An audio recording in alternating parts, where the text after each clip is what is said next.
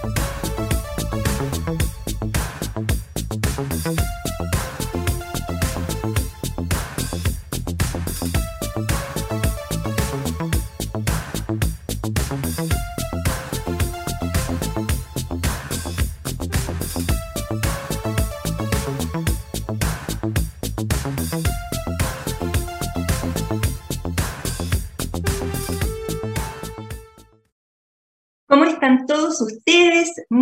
bienvenidos al programa de hoy aquí en Salud para Todos en Devox Radio. Hoy tenemos un programa sencillamente extraordinario. Hoy, ¿ustedes creen que 50 años es mucho tiempo? Bueno, yo les quiero contar que en 1972, cuando yo tenía nueve años y había un Chile un poco confuso, con falta de entendimiento, con, con algunos problemas y sin sabores, en este país, el 13 de octubre cae un avión en la cordillera de los Andes. En diciembre, 72 días después, aparece en los titulares una foto que quedó grabada en la memoria emocional de este país. Nando Parrado, Roberto Canesa y el arriero Sergio Catalán aparecen 72 días después de estar en medio de la nada, en una cordillera hostil a 3.600 metros de altura, después de haber estado 10 días caminando sin ningún tipo de implemento, ni tecnológico, ni físico, ni nada, solo con su ánimo, su inventiva y su fe, y ellos aparecen para decirle al mundo que cuando uno tiene fe, tiene confianza y tiene compromiso de los unos con los otros, logra lo que no puede lograr ni el dinero ni el poder. Logra que las cosas se resuelvan cuando uno entiende que eso es lo importante, que haber salido de ese problema, imagínense, el doctor Roberto Canesa sobrevivió a un eh, eh, accidente aéreo, luego sobrevive a un alud, a una eh, embestida de la naturaleza, y luego sin nada se arriesga y cruza la cordillera a pie para finalmente rescatar a sus compañeros. Pero no solo rescató a sus compañeros, querido doctor Canesa, rescató a muchas generaciones de personas que hoy creen en que las cosas se pueden hacer cuando uno confía en quien los dirige. Y de eso vamos a conversar hoy día en nuestro programa. Quiero agradecerle a la doctora Catalina Pincha, que es nuestra amiga común, para haber hecho posible esta hermosa conversación que vamos a tener hoy con el doctor Roberto Canesa, cardiólogo, ecocardiografista y un héroe de nuestra generación. Vamos a una primera pausa musical y de inmediato volvemos.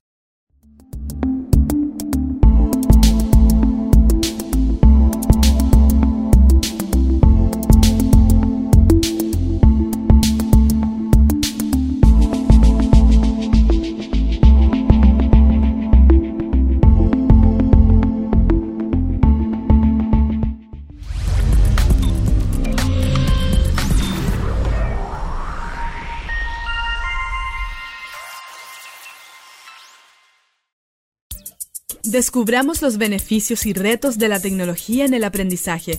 Escúchanos cada lunes y miércoles a las 15 horas en Tareas de Tecnología. Desafío para la próxima clase con Nicolás Soto. En divoxradio.com. Y ahora llegó el momento de saludar a Cermeco en Chile existe una sensación de desprotección en cuanto a la salud, evidenciada en un acceso precario, poco oportuno y costoso. En CERMECOP creemos que todas las personas deben tener acceso a una salud de calidad.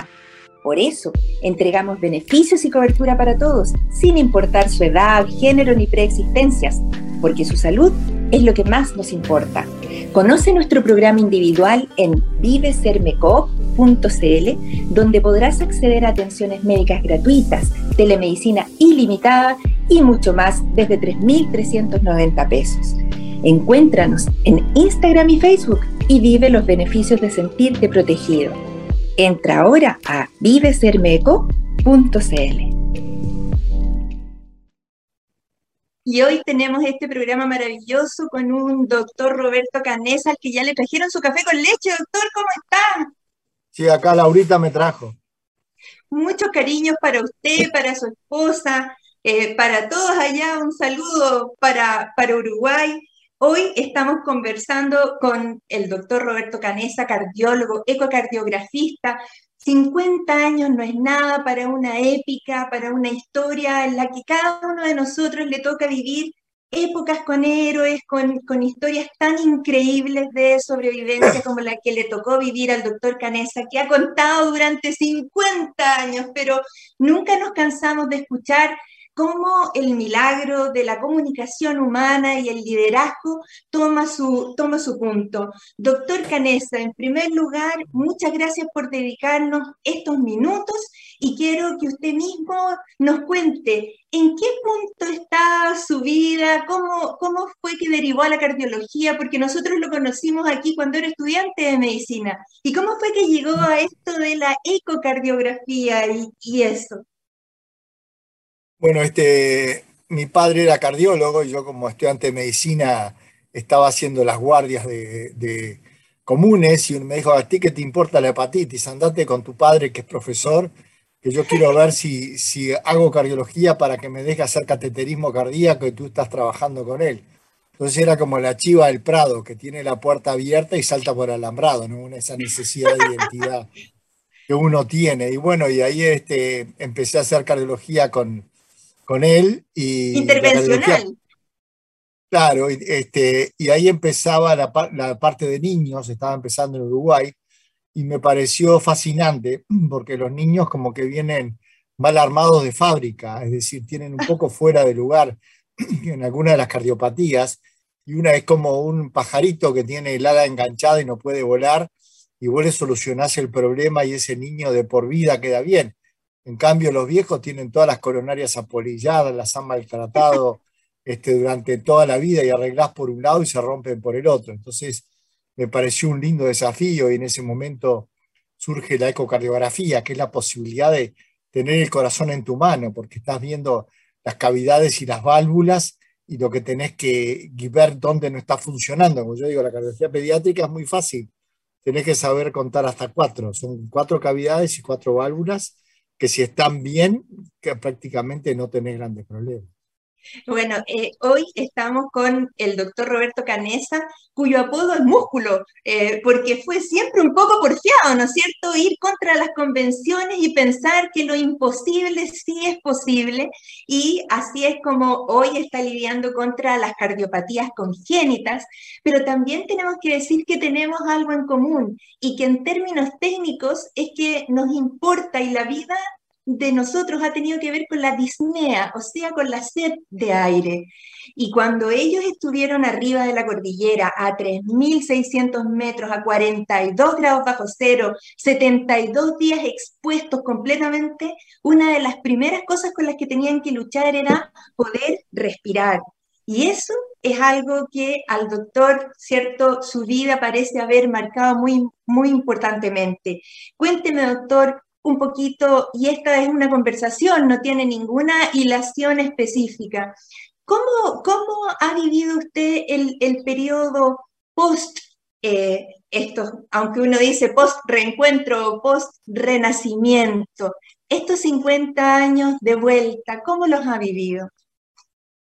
Y bueno, cuando mucha gente nos pregunta si teníamos traumas, si quedamos este, mal, si necesitamos tratamiento psicológico. Lo que yo les digo es que lo espantoso fue allá arriba, el shock fue gigantesco y cuando saliste sentís liberado y cuando vas a, visitar a, tus amigos, a la casa de tus amigos que ya no están y hablas con la madre y, y ves que quiere que le cuentes y saber de su hijo y pensás que tú tuviste una oportunidad que ellos no tuvieron, de ahí honrar a la vida es, es un, solo un camino, ¿no? De, vivir eso que tanto añoramos y que tanto necesitamos. Así que eh, el camino fue ese, la, revancha de la cordillera es la vida privilegiada que me tocó después, que muchos de mis amigos no tuvieron esa oportunidad. Claro, y así uno, como lo escucha, parece increíble que haya contado en, en, sus libros que yo aquí tengo, La Sociedad de la Nieve, y tenía que sobrevivir también en colaboración con Pablo Bierzi, que eh, haya contado que la noche más espectacular de su vida la vivió en una humilde choza cuando se encontraron con el arriero Sergio Catalán. ¿Ha tenido esa sensación otras veces de, de haber llegado a un lugar donde le parecía increíble, pero que era muy sencillo, pero muy significativo? Bueno, era un lugar este, increíblemente sofisticado, la cabaña del arriero, porque tenía agua y tenía comida. Nuestras ambiciones estaban muy bajas. El lema en la montaña era tal vez mañana y, mientras hay vida y esperanza. No te olvides que nosotros veníamos de los glaciares, de la nieve, donde no hay vida y donde se va achicando la vida. Entonces tú cuando cruzás ese arroyo y ves una lagartija que te mira azorada, como diciendo, pero tú no perteneces más a este mundo, y empezás a acercarte a las vacas y empezás a, a tener la necesidad de ver eh, otro ser humano y te encontrás con el, con el arriero, realmente es, es este, muy fuerte la idea de, de volver a contactar un ser humano diferente de los que durante 72 días estuviste viendo y estuvieron viendo morirse. Es decir, aumenta el contacto con la humanidad. Esa fue la sensación de que la tarea estaba cumplida y de que el mensaje estaba dado y de que había posibilidades concretas de, que el mundo se enterara de que nos habían dado equivocadamente por muertos, pero que ahí estábamos queriendo volver a nuestras casas. Claro, yo ahí recuerdo haber leído que usted le traía un quesito de esa casa a su novia de ese entonces, se lo entregó envuelto ahí en un, en un regalito, ¿no? Bueno, fue muy interesante el, encuentro de dos mundos diferentes, porque cuando yo me fui a, jugar al rugby, íbamos a Chile a pasarlo bien, a tomar vino, a estar con los, con los amigos, y ella pensó que se iba a encontrar con ese Roberto. Y se encontró con, con una persona que pesaba 50 kilos, que tenía una barba, que hablaba de Dios, que hablaba de la vida, que hablaba de la muerte, y que estaba muy honrado de compartirle un pedazo de queso que estaba envuelto en un suéter lleno de pelos, asqueroso, este, pero que define, y eso lo van a poner en la película que están haciendo ahora, los dos mundos de, de la persona que era y la persona en, que me transformé, ¿no? Y entonces este, el otro día me decía Bierzi, que está haciendo la película, que cuando quieren simbolizar es ese, es ese queso de arriero que comparto con Laurita, que mezcla el mundo que éramos con el mundo que en ese momento estaba viviendo. Increíble, y, bueno, su, su, épica, su hazaña fue transmitida, yo creo que debe haber sido una de las primeras cosas que vimos en tiempo real, los vimos llegar al hospital de San Fernando, después a la posta central, en unas imágenes que, como le digo, para siempre quedaron en nuestra generación, y después en su conferencia en su colegio en Montevideo ya. Pero además han hecho multiplicidad de documentales, la película Viven en el año, no me acuerdo si era 2005. El año 95. Pero qué antiguo, imagínense, 95. Y después eh, venía su libro en el año 2016. Eh, y ahora usted me cuenta entonces que viene una segunda película y esta es en inglés, en español, ¿la están haciendo dónde? Esta es una película que la está haciendo J. Bayona, Juan Antonio Bayona, un director español que trabajó mucho con Spielberg, que fue la mano derecha de Spielberg, y es un ah, proyecto de Netflix. Es el proyecto de Netflix más grande en español en la historia. Y es una película, una película que va a abordar en profundidad a cada uno de los personajes, no solamente los que, los que sobrevivieron, sino los que fallecieron. Empieza con Numa Turcati, que quedó en la montaña, que dice, ¿qué nos pasó, Numa? Y ahí muestra todo lo que nos pasó y al final vuelve a decir de vuelta qué nos pasó Numa, porque realmente nos pasó la realidad por encima de una manera terriblemente cruel a la que no está acostumbrado el ser humano, porque yo creo que esta historia te hace entender adentro tuyo eh, muchas realidades que desconocidas. Exacto, y usted mismo ha contado en los documentales que están eh, disponibles, ¿cierto? Que el experimento en el fondo se hizo con jóvenes rugbyistas de buena posición, en que tenían el mundo por delante a los 19 años, y, cómo, y cómo eso cambió rápidamente. Y aquí le quiero preguntar lo del liderazgo. ¿Cómo fue esto de eh, el shock de tener un accidente, el shock de tener que resolver rápidamente cosas que se hicieron para usted como, como un triage, como una selección natural? Y después, ¿cómo, ¿cómo fue dándose ese cambio del liderazgo desde su jefe del rugby a otra realidad completamente distinta, donde los talentos tenían que ser para liderar otros? Mira, es muy interesante porque esas situaciones de crisis nadie quiere liderar, ¿no? Es como ser el capitán del Titanic cuando se está hundiendo. Pero ahí surgen los liderazgos de las ideas. Vamos a hacer esto, tres o cuatro se acostumbran a eso, empieza a funcionar una, un liderazgo mucho más puro que el, que el habitual, donde hay que imponer códigos nuevos que, que no estaban funcionando, donde se discuten los pensamientos, el gran tema de la comida, que bueno, lo discutimos, unos estaban de acuerdo, otros estaban de acuerdo, y bueno, está, yo agarré y corté un pedazo y ta, pensé que era la única posibilidad de ver a mi madre de vuelta y, y los demás después lo fueron siguiendo, pero, pero también hay toda una historia que se ve de afuera, porque la gente piensa que con eso nos salvamos, con eso solamente compramos tiempo, nos salvamos porque pudimos, pudimos salir caminando, este, gracias a Dios pudimos esperar a una época de hielo y también es muy interesante como tantas experiencias de la vida que está plagada de errores, salimos para el lado equivocado, nosotros teníamos que salir salido para Argentina porque el Valle iba a Argentina, también un gran aprendizaje de que el capitán nos decía pasamos Curicó y nosotros tomamos la información de un capitán de, una, de un vuelo que lo chocó contra la montaña, o sea que algún error había cometido, es decir, tendríamos que habernos dado cuenta antes de que evidentemente algo estaba fallando y no tomar esos hechos como reales. Había y estaba choqueado, además él estaba traumatizado, él, él, como persona física, el capitán. Bueno, sí, se aferró a la idea que había pasado Curicó y Curicó estaba a 100 kilómetros, ¿no? Entonces todos esos elementos te hacen en la vida razonar de manera diferente y sentir que tenés que ir siempre hacia las soluciones, como que tenés que tomar un camino y, seguirlo, ¿no? Ir en la dirección correcta. Hoy estaba viendo en, las noticias de que se ha trasplantado un corazón de cerdo a un ser humano, que sea el, el, cerdo se ha manipulado de una manera de que el ser humano no lo rechace, que me parece algo apasionante. Y ahí una vez más el camino de paso a paso, ya le escribí a un médico en Estados Unidos, averigüé eh, quién es, resulta que es alumna de otro que yo conozco. Y bueno, ¿y por qué no en Uruguay? ¿Por qué no acercarnos? ¿Por qué no hasta, hasta donde podamos caminar? ¿no? Creo que eso, que eso es un aprendizaje de la montaña, de ir hacia cuando querés algo y dirigirte a ese camino, ¿no? Exacto.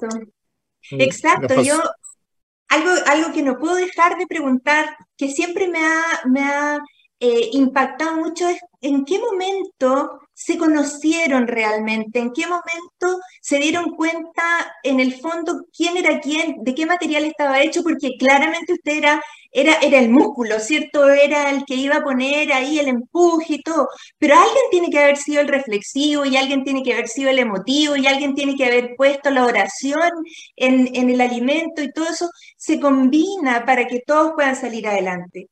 Eh, ¿Cómo fue ese proceso de conocerse? Porque no necesariamente eran amigos todos, tal vez jugaban todos, pero, pero puede ser que no se conocieran completamente. ¿Cómo fue ese proceso? Bueno, también hay una metamorfosis de las personas, las personas se van adaptando. Es decir, Carlitos Páez, del niño mimado de su casa que, que le servían todo, pasé a ser la persona que cerraba la parte de atrás de la montaña, que hablaba de una presencia de Dios poderosa, que prometió oh. ser un apóstol, pero se olvidó prontamente de eso.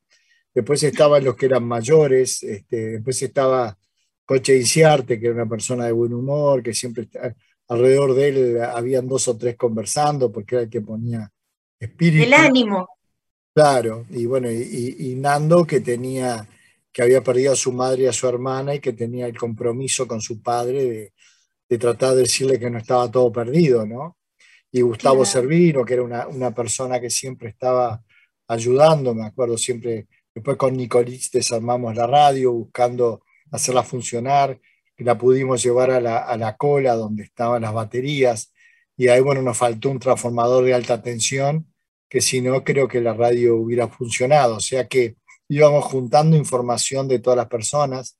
Ahí bajó Roy Harley también a ayudar porque él estudiaba ingeniería, que el otro día en la película me preguntaban bien cómo era la labor de Roy, este, teníamos el manual, los manuales del avión, se había salvado el mecánico de cómo poder eh, sintonizar la, la, radio, o sea que constantemente estábamos con esas posibilidades y además con la esperanza de que te rescataran, ¿viste? El primer sentimiento del ser humano es como el bebito, que pensás que la mamá te va a venir a rescatar, pero bueno, claro.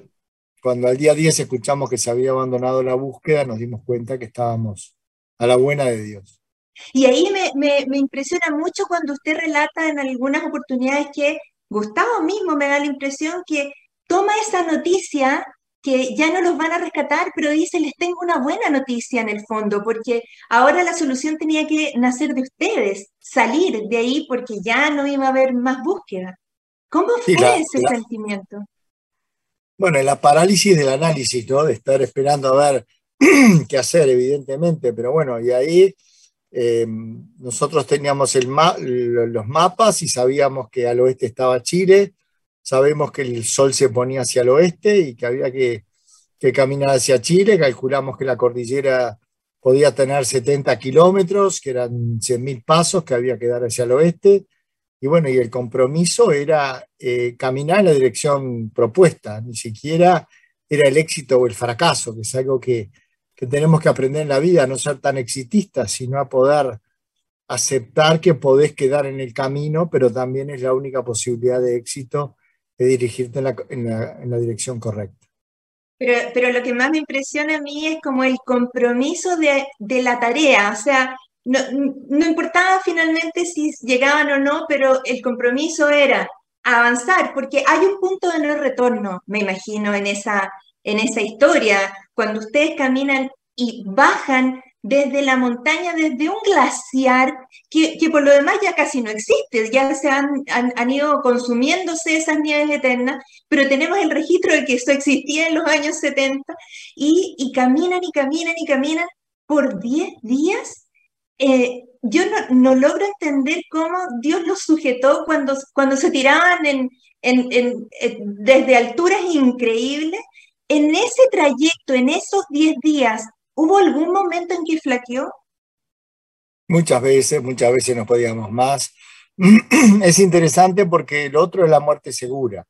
No era que íbamos a arriesgar la vida, la vida ya estaba perdida y en lugar de, de, morir ahí este, de inanición era mucho más lindo y más romántico morir caminando y dar el paso siguiente y dar el paso siguiente. Y bueno, cuando no podés más, te tirás al suelo y descansás y después vas a poder arrancar de vuelta, pero ir ahí como sin pausa y sin prisa en esa, en esa idea, arriba como decís tú, a 3.500 metros, te falta el aire, caminás 33 pasos y tenés que parar porque la taquicardia y la disnea es impresionante, sentís que se te sale el corazón por la boca, y después qué? Y después tenés que seguir caminando, y un poquito más y un poquito más, y eso, bueno, es la, la manera que veo yo de, vivir la vida y los proyectos. Increíble, bueno, se nos ha pasado el primer bloque de conversación. Esto se nos pasa volando, pero ya vamos a seguir de inmediato conversando con uno de los sobrevivientes del milagro de los Andes de 1972, el doctor Roberto Canesta. Vamos a una pausa musical y de inmediato volvemos. No te quieres fuera. Conversaciones de minería y energía con Nancy Pérez y Pamela Chávez cada martes y viernes a las 15 horas.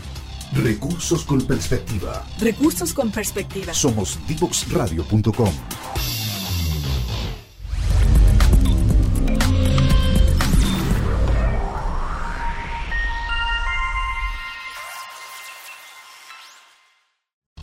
No te quieres fuera. Conversaciones de minería y energía con Nancy Pérez y Pamela Chávez. Cada martes y viernes a las 15 horas Recursos con perspectiva. Recursos con perspectiva. Somos divoxradio.com. Y ustedes se preguntarán, ¿qué es esto de la disnea? La disnea es esta sensación de falta de aire. Y mi práctica profesional estuvo también inspirada en eso, en tener aire limpio para respirar, eh, liderar la ley antitabaco, sentir que necesitábamos tener libertad y no contaminación. Y resulta que el doctor Canesa se tuvo que enfrentar a los 19 años a tratar de respirar simplemente el aire donde no había oxígeno, allá a 3.500 metros de altura. Doctor, ¿cómo es esto entonces de que luego de, ser eh, figura pública, eh, empezó usted a tener figuración incluso política. Cuéntenos un poquitito ese aspecto de su vida. Bueno, viste que dice, no hay nadie a quien votar, no hay nadie a quien votar, y bueno, entonces hagamos un partido político y veamos cómo, cómo son estas posibilidades de, incidir un poco en, la, en, las relaciones, ¿no? Pero inmediatamente este, te transformás en un político y ya los sobrevivientes de los Andes me pedían embajadas y yo le decía, venía a oh. trabajar, no vengas a embajadas. Es decir, enseguida te toman como político y, le tomé un gran respeto a los políticos porque la gente habla con mucha ligereza de lo que son ellos y, y, sin embargo cuando tienen un problema en la empresa van a pedirle a algún político amigo que los ayude y que vaya un poco al límite de lo legal. Este, que la política, bueno, es el arte de lo imposible, tiene códigos especiales. En la política no te apuñalan por la espalda, el puñal está en la pared y tú retrocedes y te lo clavas solo, ¿no? Pero no este, puedo escuchar eso, en serio. Así, así no, percibe usted. Son, códigos este, poderosos el de, el de la política. No, no existen eh, no, traidores, existen traiciones en el sistema ya lo decía Churchill, ¿no? Si querés hacer política, tenés que comerte un sapo crudo todos los días, ¿no? Este, a la mañana. Este, porque tenés que transar con un montón de cosas que no estás de acuerdo. Tú representás una posición y tenés que, negociar en, situaciones totalmente inesperadas, ¿no? Y, bueno, no era, no era mi idea y me parecía que, que, no iba a estar ahí, tampoco mi personalidad, eh, era mucho mejor este, médico, que ya tenía 20 años de profesión, que, que político joven, ¿no? Este, notable eso, porque rechazó incluso un cargo en la vicepresidencia recientemente y decidió que hasta ahí llegaba su carrera en el mundo político, entiendo. Sí, ya estoy en otra etapa de la vida, ya no tengo la energía que tenía en ese momento. Este, mm, creo que, Pero tenía hasta su eslogan, me contó. Sí, Carlitos Páez, si quieres pan en su mesa, vote a Canesa.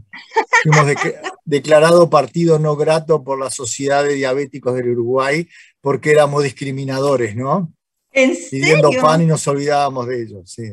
Oh, qué tremendo. Bueno, pero ahora cuéntenos un poquito de este otro involucramiento que usted y ustedes como grupo tuvieron en la lucha contra el COVID, que es algo que nos ha pasado a todos universalmente. ¿Cómo, cómo fue esto? ¿Se dio espontáneamente? ¿Los llamaron? Ustedes claramente son figura pública en el, en el Uruguay, pero eh, ¿estaban enfocados? Eh, ¿Entendían la dimensión de lo que se veía venir? Se venía una realidad eh, llegamos a tener 500 pacientes en, CTI y no había respiradores. A nivel mundial había una, lucha, inclusive eh, respiradores que salieron de China para Estados Unidos fueron incautados en, Estambul con una ley. Y entonces oh. este Marcio, que es el que nos maneja esta, esta teleconferencia, vio que en Israel están haciendo este, unos respiradores eh, que se pueden hacer con un motor de limpia balabrisas y era un ambú que en lugar de, a, mano irlo inflando, tú lo podías inflar eh, con, una, este, con un émbolo, ¿no? Y bueno, fue una esperanza para la gente, la gente quedó muy, muy contenta. Después este, eh, vimos que... Pero contémosle a las personas que usted mismo lo, ayudó a su diseño que se llamaba Charrúa. En Charrúa por los indios charrúas, y bueno, vino toda la televisión a casa a la puerta, decíamos que estábamos locos, pero pero le dio mucha esperanza a la gente, ¿entendés? De que, de que no se iban a quedar asfixiados con esa falta de aire que había tenido yo en la cordillera, sino que había una posibilidad de darle aire a esas personas. Después inclusive desarrollamos otro que tenía las posibilidades de la presión positiva, de la meseta que, tiene que quedar la inflación, es decir, acordarse que era Cosas parte muy técnicas de la ventilación. Claro, y, y, después al mismo tiempo hablaba con Singolani, que están en Baltimore, porque tengo esa ventaja, que tengo amigos por todas las partes del mundo, yo levanto un teléfono y ya me contestan y, ya me decía, mira Roberto, no hay que poner el ventilador porque este, hacen una, reacción inflamatoria terrible y después viene la tormenta de las citoquinas, no las paras con nada, eh, traten de no poner el respirador. Y bueno, justo ahí Israel había salido un poco de la, de la pandemia, entonces otro amigo me dijo, ¿por qué no hablas con, con la gente de Israel a ver si no nos mandan unos técnicos, si nos mandan respiradores que ya no usen. Y bueno, el amigo de un amigo, como digo yo, y terminé hablando con Amit Gutkin en el hospital Tel Shomer, que tiene 2.500 camas, este, y, él había sido, el padre había sido uruguayo y venía todos los años a Uruguay. Y le digo a Amit, ¿y cómo se hace esto? ¿Llamo al ministro? No, vos no llames a nadie. Andá a la parte de mantenimiento del, del hospital, que van a ver 10 respiradores que no se usan, los cargas y, me los mandas a Uruguay. Y además, venite vos y traete algún médico este, de los que trabajan ahí. Bueno, después la comunidad judía en Uruguay, que tengo varios amigos, fletaron el avión, los trajeron acá, y en ese momento de desesperación, que se morían, que no habían, ellos nos trajeron la, la calma de que se estaban haciendo las cosas bien, de que era así, de que la gente se iba a morir, visitaron varios centros, aumentaron las dosis de, corticoides, ajustaron los ventiladores, es decir, mucha de su experiencia fue transmitida, lo pudimos llevar al hospital de clínicas, que es el hospital público, lo pudimos llevar a los hospitales privados, y todo eso este, con, el, con el agradecimiento del ministro de Salud Pública, del presidente, permitió a la gente la esperanza de que estábamos en el camino, en el camino apropiado, y mientras tanto fue, fue pasando el tiempo y varias personas que se salvaron y que todavía están, se escriben directamente con el, con el médico este de, Israel, que era, un, era brasilero y se había ido a trabajar allá. O sea que, que siempre hay que estar atento en la sociedad a la posibilidad de, de salir a caminar en la dirección correcta. Claro, y que personas comunes pueden hacer obras extraordinarias cuando hay fe. Cuénteme, eh, ya increíblemente nos quedan unos poquitos minutos de entrevista, eh, ¿Cómo es esto de que su nueva, la, nueva película, de la épica, eh, está más bien centrada en las interacciones entre las personas más que en la historia de los sobrevivientes? Cuéntenos un poquito de, eso. Bueno, em, estaban haciendo una película que, que, era de una familia, Ana Bellón y su familia la, las agarra el tsunami con tres hijos y se separan eh, toda la familia, increíblemente se reencuentran vivos después. Y cuando estaba haciendo esta historia, Juan Antonio Bayona, eh, leía, el libro este de La Sociedad de la Nieve, y en el capítulo mío justo yo decía, era imposible salvarse un accidente aéreo, era imposible sobrevivir a una luz, era imposible... Nunca había ocurrido. que saliéramos caminando, era imposible.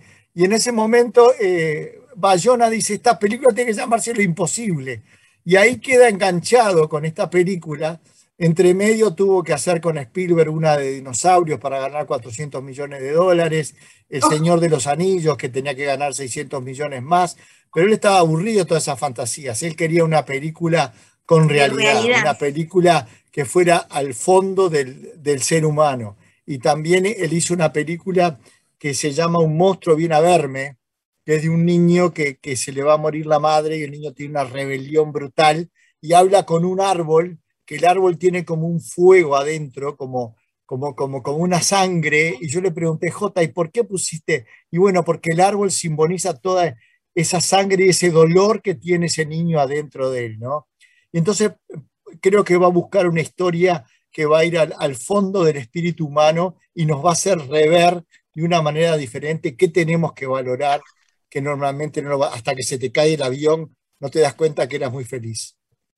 Exactamente. Eh, nos quedan apenas unos seis, cinco minutitos de conversación.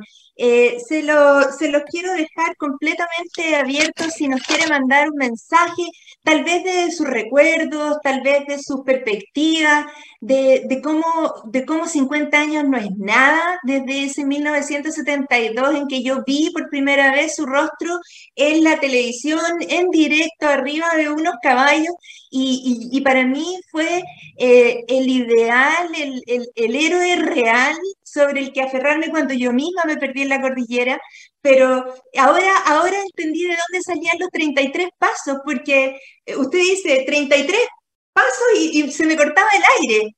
Era, era como lo máximo que se podía hacer. Cuéntenos, por favor, la, la pantalla es suya para que nos cuente lo que salga de su corazón. Y bueno, porque los 33 orientales en la Cruzada Libertadora eran unos héroes uruguayos que habían retomado el país y por, ese, y por eso lo habíamos hecho, ¿no? Es un poco esa, esa idea que nosotros teníamos. Lo que no puedo dejar de saludar es a mis amigos del Old Boy de Chile, a los del Grange, los Old Grangonians. Los Old mi hijo es pero del, St. George. bueno, los, rivales este, eternos del, del St. George que bueno, que nos han acompañado durante todo este tiempo, que ahora en los 50 años que se va a lanzar la película nos vamos a, reencontrar. Este, nos seguimos escribiendo en un correo que tenemos eh, a través de la cordillera. Y bueno, ya hemos vivido, nuestros hijos se enfrentaron, ahora nos queda solamente que se enfrenten, que se enfrenten los nietos. Los nietos. Y lo que no, y lo que no puedo borrarme de, de la cabeza es este, esa imagen de dados por muertos, de que más de dos meses después que no se sabe nada, eh, dos muchachos cruzan la cordillera y llegan caminando a Chile a decir que están vivos. Yo eh, realmente admiro muchísimo a esos jóvenes que ya no tienen, ahora el 17 de enero voy a cumplir 69 años. Y me parece maravilloso y me emociona lo que lograron, ¿no? Con sus 19 años, que uno muy displicentemente, a veces a los jóvenes dicen falta experiencia, falta esas cosas, de ese logro. Imagínate dejar al mundo atónito de que eh, habían abandonado la búsqueda y aparecen dos caminando. ¿Y dónde salieron? ¿Y quiénes son? El arriero mismo decía, yo no me imaginé que tanto tiempo después iba a venir alguien y que el avión había caído por ahí arriba, por la sierra de San Hilario, decía. Es decir, una cosa totalmente ilógica, este, ridícula, para esa Navidad de Chile que estaba pasando esos momentos tan violentos y, tan terribles, y, una cosa tan sencilla como dos jóvenes diciendo necesitamos ayuda y que los encuentra nada menos que, que un arriero generoso que no deja la montaña ni para su cumpleaños porque los pumas le comen los, le comen los, le comen los, terneros y se va tres horas a caballo. Y no es que tomase el bus en el camino, tuvo que pedir a un camión de vialidad que lo llevara al destacamento de San Fernando y cuando llega al destacamento de San Fernando y avisan a Santiago, la respuesta es, métanlo preso, ese hombre está mintiendo, no puede seguir dando esperanzas a los padres, es imposible, dice, pero tiene una carta tiene una carta que, se vengo de un avión de la cordillera, soy uruguayo, y ahí es que tienen que, dar vuelta, ¿no? Como, una como lo egoístas que somos, y, vas por la calle y cae uno muerto y te corres para que no te salpique, y sin embargo tenemos que aprender de esa solidaridad de, ese hombre de montaña que conoce lo que, es, lo que es la montaña, y que esos realmente tienen que ser los ejemplos de la humanidad, que normalmente nos nos estamos deslumbrados por una camioneta 4x4 de 200 mil dólares o tratar de, aferrarnos a todas esas cosas materiales, hasta que un día se te cae el avión y te dicen que tu hijo tiene una leucemia, o que nace una cardiopatía congénita, o que es una cardiopatía congénita como me pasó hace poco, que, que era hijo de un compañero de clase de mi hijo y la madre de mi hija, con un tumor ah. pericárdico intraútero que estaba sentado arriba de la aurícula derecha y no dejaba que la sangre llevara el feto en hidrops. Y, ahí agarré el teléfono y le mandé a Jack Reichek de Boston, porque yo sabía que había publicado unos casos de cirugía intraútero y me dice, mandámelo ya porque se te muere. Y lo operan intraútero, este, le abren la barriga a la madre, abren el útero, le tienen que hacer una vía venosa al feto, que es lo más difícil de todo, abren el tórax del feto y el cirujano me decía, Roberto, yo no podía sacarle todo el tumor, porque si yo voy a cortar un pedazo de aurícula derecha, este niño se muere, le tengo que sacar un poco de masa y cosen, meten para adentro, el niño nace prematuro, le tienen que volver a sacar todo el resto del tumor y ahora tiene cinco años, se llama Juan, está en la clase de mis nietos y está tomando mate en la playa. nació gringo porque nació allá en, en Filadelfia, pero es Uruguay. Y entonces empezás a ver todas esas cosas que te pueden pasar cuando caminas en la dirección correcta. Todo lo que escucho de usted me emociona. Estoy realmente sobrepasada la emoción de haberlo conocido. Gracias a mi amiga Catalina Pinchak, doctora broncopulmonar pediátrica. Gracias a usted, doctor Canesa, por su historia de vida, por haber sobrevivido a ese terrible accidente, por esos 10 días caminando, pero que fueron 10 días caminando para toda una generación desde hace 50 años en Chile y en el mundo, porque esto realmente es una historia épica que, nunca antes ocurrió, que nunca ha ocurrido, ojalá que no, que no ocurra después, pero ustedes no los llegaron a rescatar unos jets a la cordillera, sino que ustedes salieron caminando por sus medios, sin tecnología. ¿Qué sería de alguien de 19 años hoy día sin GPS, sin celular y sin buscador? No sé, eh, solo agradecimientos para ustedes por haber tenido una vida en la que no se le subieron los humos a la cabeza, sino que siguió siendo miembro de una sociedad de una sociedad que después de ser la sociedad de la nieve, ahora es la sociedad, ¿cierto?, de Uruguay, que es un país tan querido para nosotros. Me despido de usted porque se nos está acabando ya el tiempo y a mis auditorios les, digo que eh, nunca había tenido un, un, invitado tan extraordinario como usted. Le mando un cariño grande a todas las personas y a las familias de las personas, de aquellos que tomaron ese avión ese día y a ustedes, a los que volvieron, un abrazo muy, muy apretado. Déselo en mi nombre y aquí también tiene una amiga, doctor. Un beso para usted. Un abrazo grande a mi querido Chile, que no me ha dado más que cariño y apoyo. Así que me siento que nací de vuelta ya hace ya 50 años. Así es. Un abrazo a Laurita, que le dio su café con leche, que lo tuvo ahí rápidamente bien repuesto. Un abrazo a usted, querido doctor, y nosotros nos vamos a la última pausa musical. No te quedes fuera. Conversaciones de minería y energía con Nancy Pérez y Pamela Chávez. Cada martes y viernes a las 15 horas. Recursos con perspectiva. Recursos con perspectiva. Somos divoxradio.com.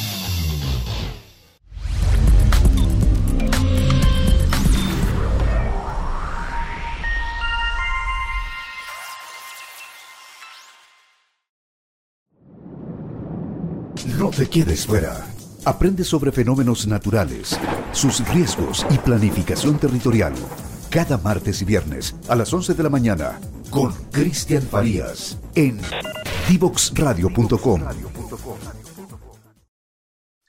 Hoy concluimos un programa increíble, me emocioné mucho, estuvimos con el doctor Roberto Canesa, eh, sobreviviente de eh, aquel equipo de rugby que cayó en la cordillera un 13 de octubre del año 72 y que 72 días después eh, aparecen caminando de la nada acompañados por un arriero, un humilde arriero, don Sergio Catalán, del que debería haber en Chile estatuas en cada pueblo por su solidaridad, por haber caminado a lomo de, cabalgadura horas y horas y horas para avisar a los carabineros que habían encontrado a estos sobrevivientes.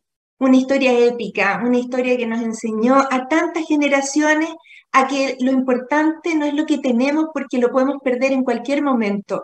Todos hemos tenido nuestra cordillera, todos hemos tenido nuestro accidente, hemos perdido a alguien, hemos perdido cosas, nos han robado cosas, como haya sido.